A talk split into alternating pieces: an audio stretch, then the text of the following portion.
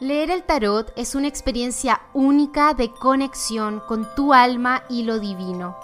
Bienvenido a mi podcast Aprende Tarot Espiritual, en el que te compartiré lo esencial para que aprendas a leer el tarot de una manera simple, práctica y luminosa. Hola, ¿cómo estás? Este es el segundo episodio de mi podcast Aprende Tarot Espiritual y hoy día voy a compartir contigo la clave, el principio básico elemental que va a facilitar tu vida del cielo a la tierra con tu aprendizaje, en tu aprendizaje y práctica del tarot. Y este es un principio que yo heredé de mi maestra de tarot y que yo comparto con todos mis alumnos y que comparto también el contenido gratuito que vas a encontrar en mi canal de YouTube o por ejemplo en la, en la clase online gratuita que hice para celebrar la Semana del Taromante. También lo compartí ahí. Me vas a escuchar repetirlo siempre sin cansancio porque es de verdad eh, fundamental y cambia por completo tu experiencia. ¿Cuál es este principio? Este principio es la pregunta guía la respuesta. ¿Y qué quiere decir esto? Esto nos entrega dos cosas importantes que quiero entregarte en este episodio para que tú lo pongas en práctica. El elemento fundamental que va a definir la calidad de tu lectura de tarot es la pregunta. ¿Ok?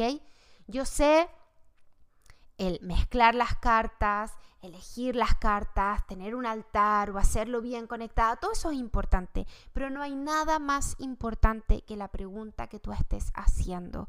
Por eso lo primero es que tú te des el tiempo de hacer una buena pregunta, darte el tiempo de respirar, meditar unos minutos y aclarar en tu mente y en tu corazón qué es lo que realmente necesitas saber en ese momento. Y con esto estamos practicando el enfoque espiritual del tarot. Bien, el enfoque espiritual del tarot básicamente es posicionarte en un lugar de conciencia en el cual estás usando el tarot para pedir información, para recibir información que te va a ayudar en tu proceso en tu crecimiento espiritual. Ese es el enfoque espiritual del tarot.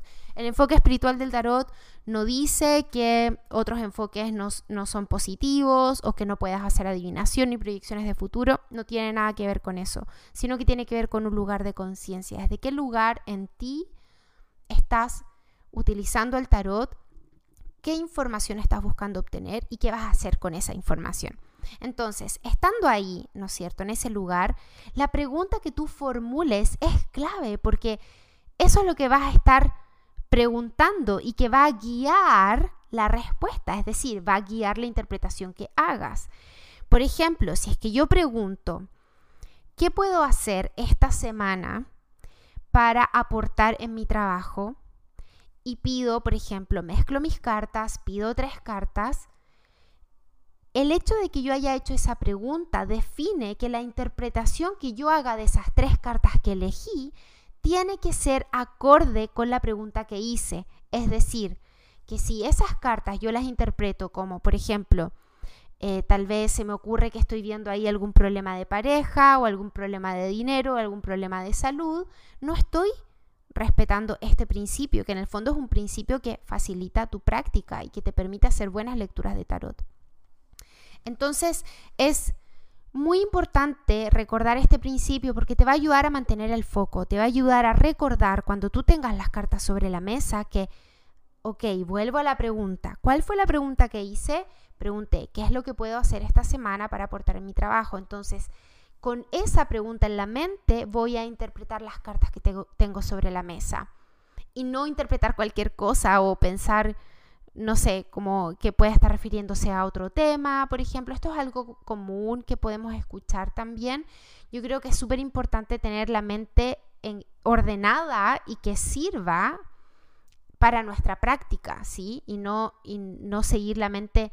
En inglés es, una... En inglés se le llama em, the monkey mind, creo que es la frase que usan como la mente mono, o como el mono que está en tu mente. no hay que seguirlo, ni en la lectura de tarot, ni en la vida. Bueno, entonces la pregunta guía la respuesta quiere decir que, uno, tienes que formular una pregunta que te permita realmente obtener la información que necesitas, que tú sabes que necesitas y que es lo que encontraste de darte ese momento de meditación y aclararte internamente. Y luego, una vez que pides las cartas, interpretar esas cartas teniendo presente la pregunta. Y esto te va a ayudar sobre todo si las cartas que recibes son cartas que tú no esperabas recibir por el tema de tu pregunta, porque tal vez crees que se refieren a otras áreas de tu vida, como es muy común cuando, por ejemplo, preguntamos por trabajo y las cartas que recibimos son copas. Según mi perspectiva, mi experiencia, mi práctica, eso no quiere decir que el tarot te está hablando de tu vida amorosa, porque el tarot no tiene voluntad, ¿me entiendes? Em, es importante que uno sea el que guía la lectura. Y otra cosa también es que todas las cartas del tarot, las 78 cartas del tarot, pueden responder a cualquier tipo de pregunta. El hecho de que aparezcan copas no quiere decir que solamente hablan de tu vida amorosa o, de tus relaciones, o que aparezcan pentáculos que solamente hablan del trabajo. Entonces, recordar y aplicar este principio te va a ayudar a sentirte mucho más relajada, relajado en tus lecturas y enfocarte en hacer una interpretación que responda a la pregunta, porque de eso se trata la lectura de tarot, que podamos responder con claridad y de manera directa la pregunta que hicimos. Te dejo con esto entonces y con la invitación a que lo practiques. De nuevo, si no has descargado mi ebook de regalo Tarot Espiritual, puedes hacerlo yendo a mi página web franciscajaratarot.com para recibirlo en tu correo y, para que comiences a aplicar em, todo lo que estás aprendiendo con este podcast y a utilizar el tarot como tu herramienta de crecimiento y conexión espiritual. Nos escuchamos entonces, o tú me escuchas, yo te leo los comentarios en el próximo episodio. Que estés muy bien.